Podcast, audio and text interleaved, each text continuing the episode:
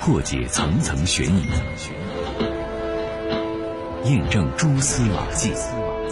铁线圈啊，烧成一个团儿，引起了侦查人员的重视。这个人我看不清楚了，但是他穿的什么衣服我记得很清楚。灯啊很亮，最后确定是横排尾灯的卧车。用证据还原事实经过，用声音回到案发现场。这里是这里是警法时空。时空。大家好，欢迎收听今天的警法时空，我是姚博。很多事儿，比如纠纷、意外、事故，道理啊都差不多。什么道理呢？就比如说交通事故，有违章不一定有事故，这咱能理解啊。比如压个白线呀，违章停个车呀，不一定有事儿。但是，有事儿那一定有违章。您看，那交通事故发生，只要两个人都严格按照交通事故去行驶、去操作，那不会有事儿。但是，只要发生了事儿，你看，起码有一个人是有违章情节的。所以，这所有的事故可以说啊，几乎都不叫什么意外和偶然，那都是必然的。常违章总有出事儿的时候。这不，十一黄金周刚过去，在黄金周期间呢，各地游客的总体的满意度都挺高。我看相关的行政管理部门做了一个统计，比较满意的人是最多的，满意度呢达到了八十五分以上。哎，真是，这两年呢，这个旅游的环境、法治环境是越来越好，游客呢也是啊，可以说越来越文明。不过，旅游的事故、旅游的纠纷还在发生。比如说，我看了一下，就今年上半年。这六个月，以北京法院的相关的裁判文书网的这个公开宣判的案例来看，北京市涉及到的旅游服务合同的纠纷和相关的这个事故啊，四百八十四起。那您想，这每一起案件，那背后都对应着一个事故啊，大多数都涉及到的是安全问题，也就是纯粹跟钱有矛盾的和钱生了纠纷的还不多，大多数都是安全问题。那这些安全问题里面是谁违章了呢？是游客还是景点？有违章不一定有事故，有事故一定有违章。那有哪些事故发生了之后，其中都有景点或者游客的责任呢？今天的警法时空，咱们就来说说啊这些游客或者景点作出来的事儿。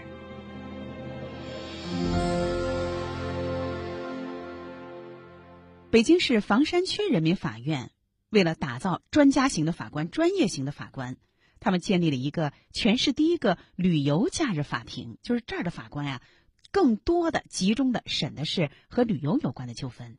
那他常审这一类纠纷，经验越来越丰富，那可不就是专家型的、专业型的法官了吗？那他们了解了那么多的案子，也就能更好的。给大伙儿讲解相关的法律知识，给大伙儿啊提供更多的法律的服务了。今天的节目当中呢，我请来了法官何双全和法官助理袁林，咱们让他们给咱们说说他们这个专业的旅游假日法庭，这这两年都打了哪些官司，哪些案子给他们留的印象特别深。首先，咱们来听何双全法官给我们介绍一个骑马骑出来的事儿。这个女孩啊，她之前没有碰过马，她的男朋友呢，先骑了两圈之后，马主人可以放开这个缰绳啊，自自己进行骑马游玩。她呢也这样去做，但是呢，在这个过程中呢，马正常行走上是没有问题的。但是整个马场不是他一匹马，还有其他的游客，那个马匹的经营者，然后呢，有去超越他的马匹，而这个马它每个脾气秉性并不一样，有的马脾气这可能要暴躁一点。在遇到超越别的马的时候，他有可能会去顶一下，或者是超越之后用马蹄子弹一下后边的马。这个女孩就遇到这种情况，但是现场呢，双方是各执一词，但通过推测，肯定是这个马受惊了。受惊之后，这个马就要弹起来，弹起来之后，这女孩就掉下来了，没有防备，就摔得比较严重。当时啊，可能是这个经营场地啊，是这个村里边免费提供的，所以这个维护可能不太好。正常情况下，如果沙子多一些，这个摔得要轻一点。如果有正好有石块没有被清理出来，摔下去的时候可能就比较严重。他就是碰巧遇到这种情况，可能底下有硬物把腰椎给摔坏了，达到了这八级伤残的程度。我们国家的这个伤残等级呢是一级，是最严重的，相当于植物人，生活完全不能自理。然后最轻呢是十级，那说是最轻，那也是定残了。也就是说，部分的生理机能、生活自理能力是丧失的。那你想想，这上面还有九级残，九级残上面还到八级残，那可想而知，这一摔啊，对这年轻姑娘的正常的生活、生活的自理的范围，那是大大影响啊，定残了。我们国家呢很少支持精神损失，可是只要定残，你拿着这个定残的去要精神损害赔偿。那每个法院都会给您赔的，都会支持的。为什么呢？因为它是法定的精神损害赔偿的标准。当然各地不一样，比如说咱们北京一级五千块钱，那八级大家想想啊，这八级在北京怎么也能够获赔一万五千块钱的精神损害赔偿。这精神损害赔偿在我们国家可以说适用的范围特别窄，能够得到的赔偿也特别有限，那都能赔一万五千块钱啊。那这个案子来到了房山区人民法院，法院会怎么判呢？咱们来接着听何双全法官的介绍。在这种腰椎的地方，它是恢复性，即使恢复，这个可能对他一生都会有影响，和其他的这个手脚这个骨折还是两回事像这种呢，我们从价值判断上来。是要保护游客的权益。第一，这个女孩和这经营者她自己找的这个马的经营者是之间是有旅游合同，等于是一种事实的合同。在这个合同履行过程中，有第三人，就是另外一匹马的马主人，这马是他的嘛，他的马主人肯定要承担责任。双方共同侵权，导致了现在的经济损失。所以最后呢，就是让双方呢共同承担了这个责任。我们考虑到这个女孩这个身体从开庭过程中啊，这个女孩已经恢复两年的情况下，她还要这个开庭一会儿，还要再出去专门要休息一下。身体挺严重的，在这种情况下呢，为了保障他的利益，我们呢尽量，实际上他有点过于自信的这种有有相关上的责任，但是我们考虑到他这个情况的严重呢，还是尽量的这个照顾游客。这个就两个马主人承担了这个责任。但最后这个案件呢，最终通过二审的审理调解，只要是这个栖息的动物，动物它是都是活动的，肯定都有风险，所以要考虑自身的这个身体素质，你自己能不能有这种运动能力？你比方说，可能运动能力强的，你摔下来了，有这个躲避能力强。受伤害没那么大。如果一旦出了责任，实际上自己还是有一定的责任的。这个责任呢，就是你平时就没有骑过任何东西，你一上去就骑的话，就是刚才说你自己对自己的身体过于自信了，这个是你的责任。大伙儿对这个马术的爱好的游客和专业的爱好者的队伍是越来越大了。就专业的马术的爱好者的队伍的人数都超过了三十万人。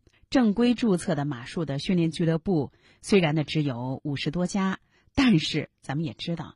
以北京市为例，分布在各个地方的这俱乐部和马场的数量，那可不止五十多家呀。中国是五十多家，北京就不止五十多家，那是有几百家。这里面可能就有一些不是正规的骑马俱乐部，而是呢，比如村民啊、村委会啊自己呢圈一个地方提供的。那怎么判断呢？对于消费者来说是不好判断的。那您就得看设施。您看一下这个地方正规不正规？一般来说啊，这正规的，哎，骑马的这个马术俱乐部，它一定是有人牵的，而且呢，马呢是要带上马具的。所以您要是我也不是爱好者，我就图个高兴啊，我就骑慢一点儿试一试。那您就抓着这两点：第一，有没有人牵，就一定要牵着；第二，马要有马具。那这个案件当中呢，咱们看，显然 这消费者啊也是。过于自信哈，而更重要的是，经营者压根儿就没有正规的这个资质，也没有在这经营的过程当中给消费者、给游客提供足够的安全的防护。安身在车里，安心在当下，安全在路上。警法时空，姚博主持。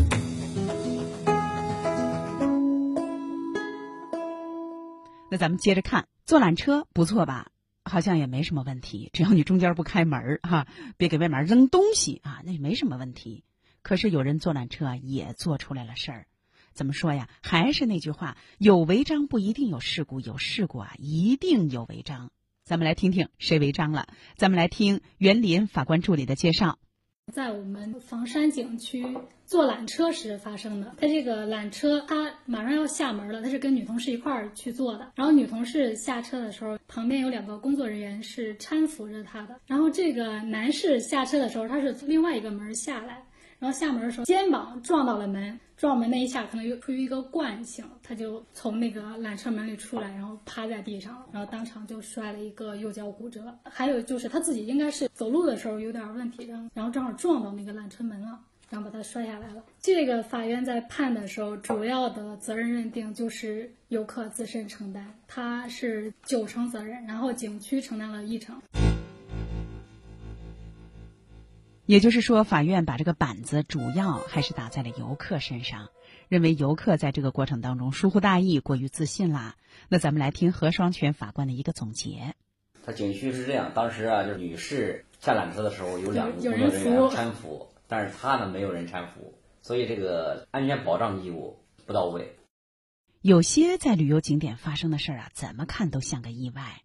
比如说，在这之前我们报道的上海冠生园的原董事长翁老爷子，这退休了之后啊，和他的一些摄影爱好者专门去一个景区旅游摄影，这摄影主题游。谁能想到，在路过一个山谷的时候，山上的一块石头下来，正好砸在了老爷子的头顶上，抢救无效死亡。那可能大伙儿说，那你进山，谁能想到山上掉石头啊？之后呢，警方在侦查的过程当中，这景点也解释啊，说啊，有可能是猴子蹬下来的。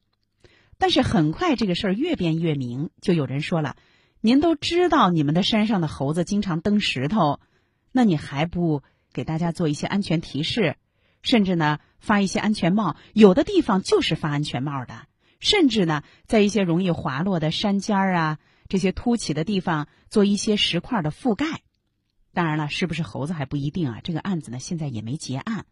就说这个天上掉石头这事儿啊，那是防不胜防吗？难道它就是个天灾？有没有违章的事儿在里头呢？咱们还是来听园林法官给我们介绍一个发生在房山的天上掉石头的事儿。一个男游客去水库玩的时候拍照，被那个石头给砸落了。具体的就是这个游客小杜去一个水库公园玩，水库的远处有一个湖心亭，他就想拍，然后他就往后退，退的比较远，可能站到了一个山下边的一个斜坡，站在上面，正好拍的时候上面石头落下来了。他是往后退嘛，站一个斜坡上，可能上面有石头。落下来，然后砸到头，十级伤残，这个最后造成的是。那最后在这个责任认定的时候，当时可能我们觉得是个意外，但是法院在审理的时候考虑到他，你知道那个斜坡有危险，上面的那个石头也不是很安全，但是你还是站那儿去了，所以最后的责他自己的责任也给他认了六层。作为公园的管理者，他是有一个安全保障义务。游客来到了你这个地方，你作为管理者，你就要在合理的范围内对他进行。安全保障，比如说你要有安全管理人员进行巡视、进行提醒，或者是在一些比较危险的地方，你可能要设置这个警示标志牌。在事故发生之后，你还要及时的对它进行合理的救助。所以在综合考量这些的情况下，最后认为这个管理者还是有一定的责任。所以您看。园林法官助理也认为，这种事儿没有什么绝对的无辜。我是公园景点的经营者，我哪知道石头会掉下来呀？我太无辜了，这买卖没法做了啊！不是，而是应该尽到相关的管理的职责。所以，有的人说，这会不会无限制的扩大了经营者的这个经营的法律责任和注意义务呀？也不叫无限扩大。因为您既然做这个买卖，没有这个金刚钻就不能揽这个瓷器活儿。既然是个旅游，那不管什么生意，安全是第一位的。您看，咱们今天说的这些旅游项目啊，有相当一部分都有一些风险，什么骑马呀，包括啊，在房山大伙儿都特别喜欢的这个漂流啊、皮筏呀，其实是有一定风险的。很多旅行社在带着大伙儿去的时候，往往呢也都提前会声明。哎，说我们的旅游责任险当中是没有骑马、哎漂流这些项目的保险的，大家呢自愿参加，为什么呢？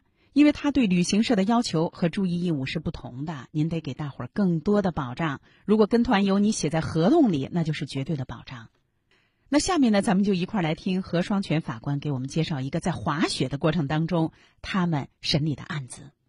在我们辖区内有一个滑雪场，滑雪这个也是相对有一定风险的。这个案件呢，也是我审理的。滑雪有一个优先原则，比较优先。我们这个案例呢，就是这个在前端的于某啊，他是长期的滑雪爱好者，就是每到周末他就都要到这个滑雪场。去滑雪，这是他的爱好，而且水平很高。这个滑雪是那个分这个单板，有单板有双板嘛。单板就是绕着这个 S 型嘛，高级坡往下滑的话，那比较刺激。男的这个被告呢是姓名叫刘某，他是一个还在上学的大学生，属于这个外地的，到北京来游玩，跟着这个家人一块儿，也是属于这种比较自信的人。他进去之后呢是双板的，而且呢当时滑雪场的管理还是有一定问题。他这个设备啊没有带齐，也让进去了。进去之后啊，像他那个水平啊，正常是最多上中级坡，但是他自己最后上了这个高级坡。关键问题越是这个新手，就是水平低的呢，他不会绕这个 S 弯，而且本身这个双板呢不好绕，不好弯的情况之下呢，这个速度就常识就可以理解了。是因为双方啊没有视频，这是我们推测，但是肯定也是符合逻辑的。这个案子判断就是这个谁的责任大呢？就是谁先出发的。谁的责任小？我们最后判断是倒推过去的，因为他俩在某一点相遇了，撞上了嘛。然后我们就去推理，原告于某呢，他是 S 坡，就是 S 型的去滑，他的距离肯定会很长。刘正他自己认可，他是直着往下冲，双板直着往下冲，你想想一概念，它这个速度会非常快，它这个重速度加力会加速。这种情况下，我们就推测出来，当时出发的肯定是这个原告于某是 S 型，他使用的时间肯定会长。既然在同一地点相遇了，应该于某先出发的。刘正他是走直线后追上了，就说明原告应该是在前。我们是根据这个去判断，原告责任占次要责任，被告刘某占主要责任，他是后出发的。我们只是通过他的相遇的点上去推测出来，应该是滑单板的先出发的，因为他的距离，他滑在 S 型的时候的距离长啊。距离长的情况下，在同一点相遇，肯定是距离长的先出发，而且它的速度因为是 S 型，速度没有这个直行的速度快，我们就去判定了这个被告的占主要责任，滑雪场一个补充责任，他补充责任就是这个被告一是他们至于他是不是高手，让他们让不到自己高级坡，这滑雪场确实鉴定不了，但他装备没有齐全，把他放进去了，管理还是有一定问题。你这个装备，他如果戴上头盔的话，可能你撞人的时候，这个头盔撞人也轻，和这个直接骨头去撞，它可能有有区别。这个原告被撞到七颗牙，也挺严重的。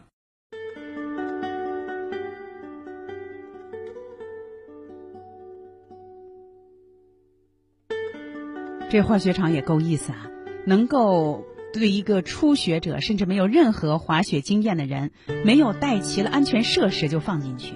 所以，您看，还是那句话，你别说你倒霉，你倒霉的原因就是因为你没有安全的操作。所以很多人说：“哎呀，我祈求好运啊，我怎么样好运？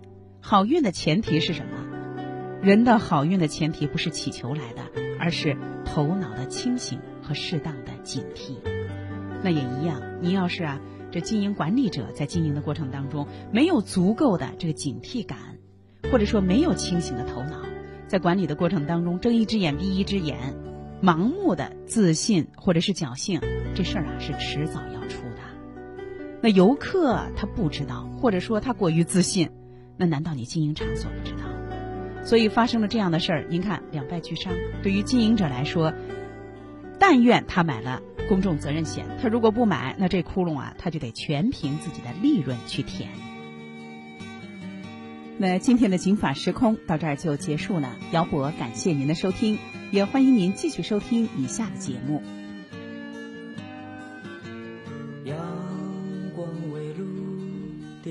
晨，唤醒沉睡的美梦，迎向那阳光，就是我心中所想。仰望未来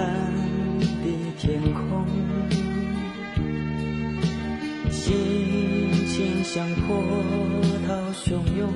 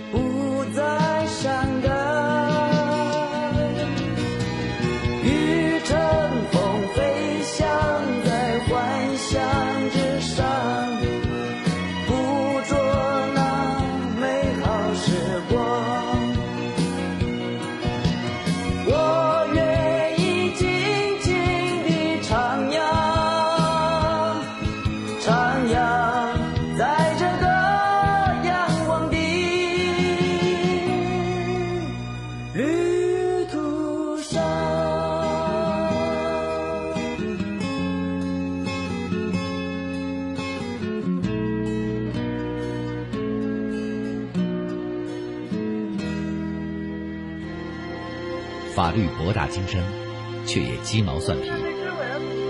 看似白纸黑字，实则如影随形共。同债务到底是什么意思？如何让法律给您的生活带来更多的平安和保障？现在起，请在微信公众号里搜索“警法时空”或“姚博幺零三九”，不仅有“警法时空”往期节目内容，更有公益律师及时回答您的法律咨询。这个问题你可以一个贴身、贴心的私人法律顾问。